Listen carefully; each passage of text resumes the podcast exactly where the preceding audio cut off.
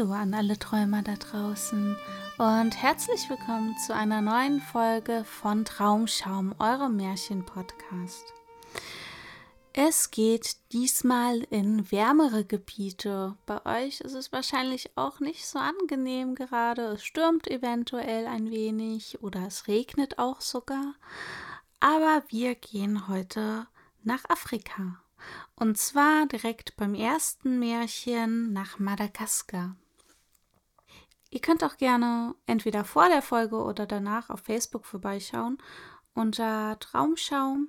Da gibt es täglich neue Videos oder Bilder oder Texte zur Produktion oder auch auf Instagram ähm, ihr könnt auch gerne nach der Folge uns eine kleine E-Mail schreiben, wie euch diese Folge denn gefallen hat und was ihr euch auch vielleicht für die nächsten Folgen wünscht, wo es vielleicht auch hingehen soll.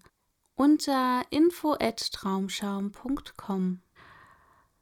Dann wollen wir auch schon beginnen. Ihr könnt gerne zwischen den kleinen Geschichten und auch nach der großen Geschichte vielleicht auf Pause drücken, wenn ihr es erstmal sacken lassen wollt dann könnt ihr euch jetzt ein kuscheliges, windgeschütztes Plätzchen suchen und euch ein Heißgetränk machen, vielleicht einen wärmenden Tee.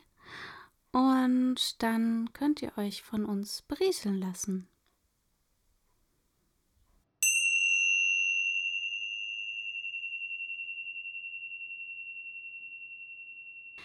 Der Affe und die Kröte ein malaysisches Märchen aus Madagaskar.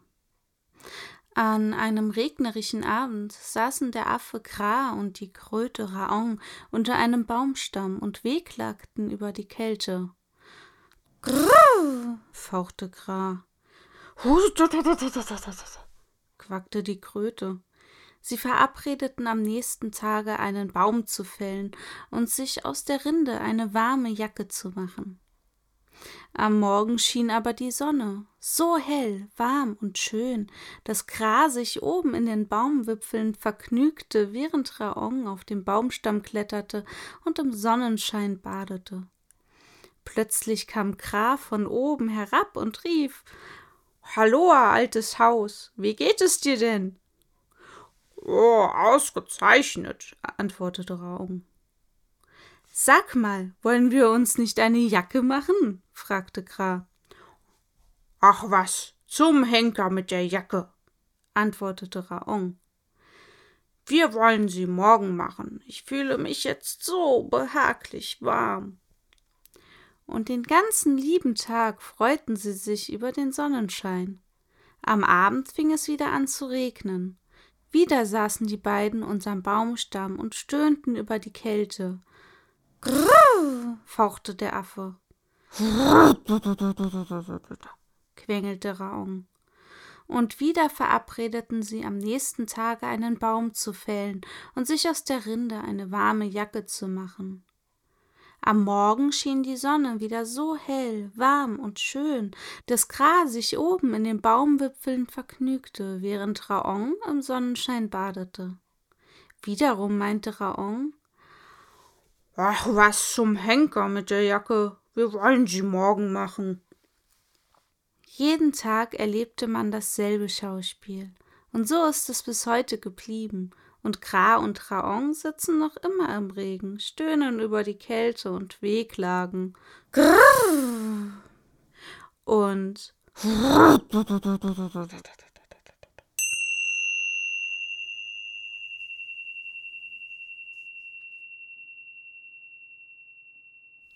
Bei unserem nächsten Märchen müsst ihr ganz genau hinhören, weil es sind allerhand interessante, lustige, aber auch lange Namen darin enthalten.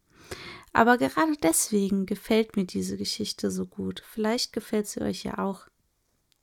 Die Schöpfung der Erde. Ein malaysisches Märchen aus Madagaskar.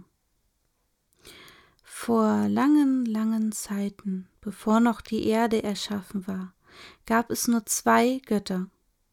Ompong Bataraguru di Atas, den Himmelsgott, und Ompong de Bata di Toro, den Beherrscher der Unterwelt. Der Gott der Unterwelt hatte eine wunderschöne Tochter. Sie war dem Bhattaraguru vermählt und von ihm in sein Wolkenreich mitgenommen worden. Dort führten die Neuvermählten ein herrliches Leben. Nur in einem war ihr Glück unvollkommen. Vier Jahre lang waren sie verheiratet, und doch war ihnen noch kein Kind geboren. Darüber war das Götterpaar tief betrübt, und sie entschieden sich, ihrem glänzenden Leben zu entsagen und als Einsiedler Trost für ihren Schmerz zu suchen. In alten, zerlumpten Kleidern verließen sie ihren himmlischen Palast. Nur einige Ackergeräte und etwas Reis nahmen sie mit, um ihren Hunger zu stillen. Am Ufer des Meeres wollten sie sich eine Hütte erbauen. In diesem unansehnlichen Hüttchen verbrachten sie ihre Musezeit, die ihnen jedoch nur gering zugemessen war. Denn weitaus die meiste Zeit widmeten sie der Anlage eines schönen Gartens, den sie mit den zierlichsten und herrlichsten Blumen bepflanzten. Aber mit diesem Vergnügen und dieser Freude war es bald zu Ende. Eines Tages, um die Mittagsstunde, als sie gerade unter dem Dache ihres Hüttchens ausruhten, hob sich aus dem Meere ein gewaltiges Scheusal, die Seeschlange Tumuldang Dibosi. Die begab sich geradewegs nach dem Garten, wühlte ihn um und um und fraß alle Blumen und Gewächse auf und schlief darauf gesättigt in dem Garten ein.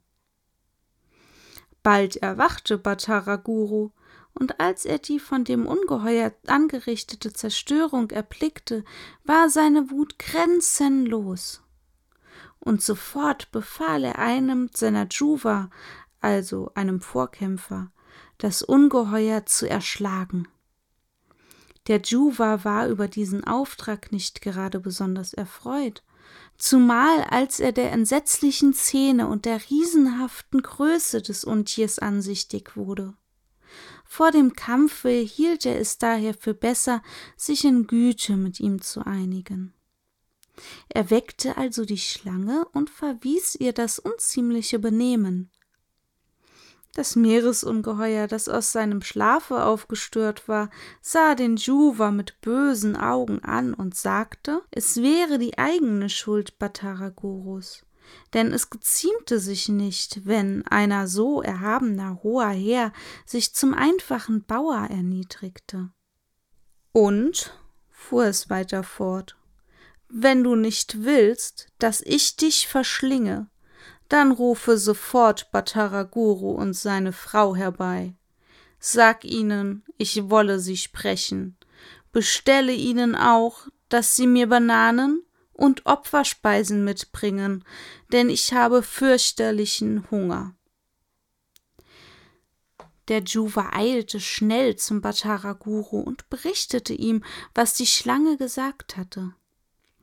Bhattaraguru holte die geforderten Sachen zusammen und begab sich darauf mit seiner Gemahlin zu Tumuldang Dibosi.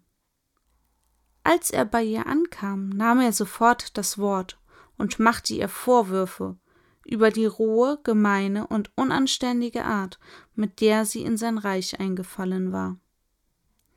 Tumuldang Dibosi erwiderte Edler Fürst, ich erfüllte nur meine Pflicht. Ja, eigentlich hätte ich dir noch ein ganz anderes, viel Ärgeres losbereiten müssen, denn du hast nicht einmal für Nachkommen gesorgt.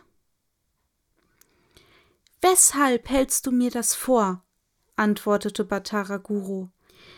Das ist ja der tiefste Schmerz in unserem Leben, dass wir keine Kinder haben. Weißt du ein Mittel, wie wir Kinder bekommen können, werde ich dir ewig dankbar bleiben. Wohlan, sprach die Schlange, ich kenne ein Mittel, und du sollst es erhalten wenn du getreu meine Anweisungen befolgst.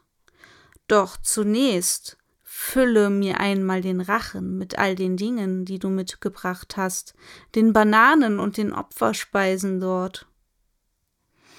Bhattaraguru war wenig davon erbaut und sagte Großväterchen, dein Rachen ist wohl an die sieben Ellen lang, und du hast so große, scharfe Zähne, dass ich mich fürchte, wenn ich sie nur ansehe.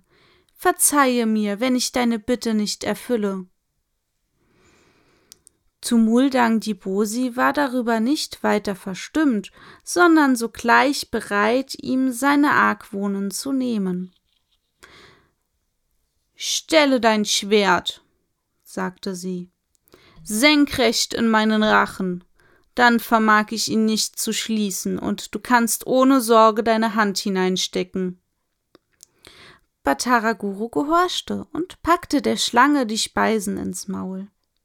Als er darauf die Hand wieder herauszog, sah er voll Staunen einen wunderschönen Ring an seinen Fingern glitzern. Er wusste nicht, was dies bedeuten sollte, und damit die Schlange reden konnte, nahm er wieder das Schwert aus dem Rachen. Schau her, Großväterchen, sagte Bataraguru, was für einen Ring ich aus deinem Maule erhalten habe. Was bedeutet das? Der Ring, erwiderte die Schlange, ist ein Sing Sing Pita Pita, ein Wunschring. Jetzt kannst du dir wünschen, was du willst. Einen Sohn, eine Tochter, Schweinefleisch oder Palmwein, einerlei. Was du nur haben willst. Jeder Wunsch wird dir erfüllt werden. Da freuten sich Bataraguru und seine Gemahlin und tanzten und tüpften voll Vergnügen. Darauf erzählte ihnen Tumuldang die Bosi, wie sie den Ring gebrauchen müssten, und als sie sich dann verabschiedete, wünschte sie beiden ein glückliches Leben und verschwand in den Wellen. Das Götterpaar begab sich nun mit neuer Hoffnung nach seiner alten himmlischen Wohnung. Und als es Vollmond war, rieb Bataraguru, wie die Schlange es ihm geraten hatte, den Ring mit Limonensaft und wünschte sich dabei einen Sohn und nach neun Monaten beschenkte seine Frau ihn mit einem Knaben. Der Ring hatte also seine Macht erwiesen, und als er noch viermal gerieben war, besaß das Götterpaar drei Söhne und zwei Töchter. Die Knaben hießen Paduka di Aji, Tuvan Benuva Kuling und Tuvan Raja Samsai Sahima Hina. Die Mädchen Tuvan Benuva Kaji und Tuvan Benuva Mangjili Pulan. Der älteste Sohn begab sich in die Unterwelt zu seinem Großvater, Ompong Debata Ditoru. Der jüngste blieb bei seinem Vater im Himmel. Der mittlere aber schuf die Erde. Er nahm sieben Hände voll Erde und fertigte daraus die Erdscheibe, die Bataraguru alsdann mit einem Seidenfaden am Himmel aufhängte. Dadurch wurde die Unterwelt in Finsternis gehüllt, denn die Erde fing das Licht der Sonne auf. Darüber empörte sich Patukadiaji. Er verursachte einen Gewittersturm, der die Erde in Staub zerflattern ließ. Siebenmal fertigte Tuvan Benuva Kuling hintereinander eine neue Erdscheibe. Aber siebenmal wurde sie auch von seinem Bruder vernichtet. Da beschloss Bataraguru, sich selbst an die Arbeit zu machen.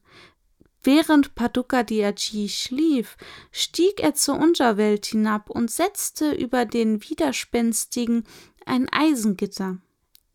Das bestand aus vier quer übereinander gelegten Stäben, deren acht Enden sich den acht Himmelsrichtungen zuwandten.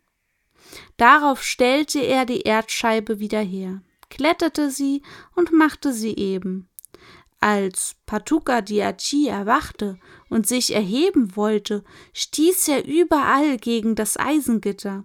Er schüttelte und rüttelte an den Stäben und schüttelte so stark, dass die glatte Oberfläche verschwand. Sie Runzeln und Risse bekam. Berge und Täler entstanden. Doch das Gitter war stark und fest und trotzte allen seinen Bemühungen.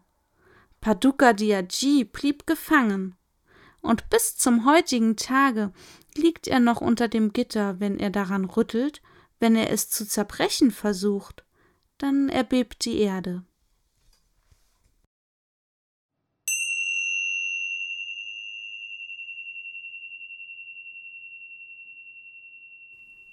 Unser letztes Märchen hat ein ziemlich schnelles und abruptes Ende, was euch vielleicht überraschen könnte, aber die Moral dahinter lässt noch lange nachdenken. Viel Spaß beim Zuhören. Der Regentropfen, ein afrikanisches Märchen. Ein Regentropfen fiel einem Kind in die Hand. Er sprach Schließ die Hand, damit ich nicht sterbe, und laufe zu den Hügeln mit den Bäumen und lass mich dort frei. Ich werde in die Erde dringen, und es wird Regen fallen. Das Kind schloss die Hand und rannte zu den Hügeln mit den Bäumen, so schnell es konnte. Aber als es ankam und die Faust öffnete, war der Regentropfen verdunstet. Weinend lief das Kind ins Dorf zurück und erzählte den Alten, dass der Regentropfen gestorben sei. Nun würde es nie mehr regnen. Aber die Alten sagen Weine nicht. Wir werden im Dorf Bäume pflanzen, damit der nächste Regentropfen keine Zeit hat zu verdunsten. Wir werden Bäume pflanzen und wir werden Regen haben.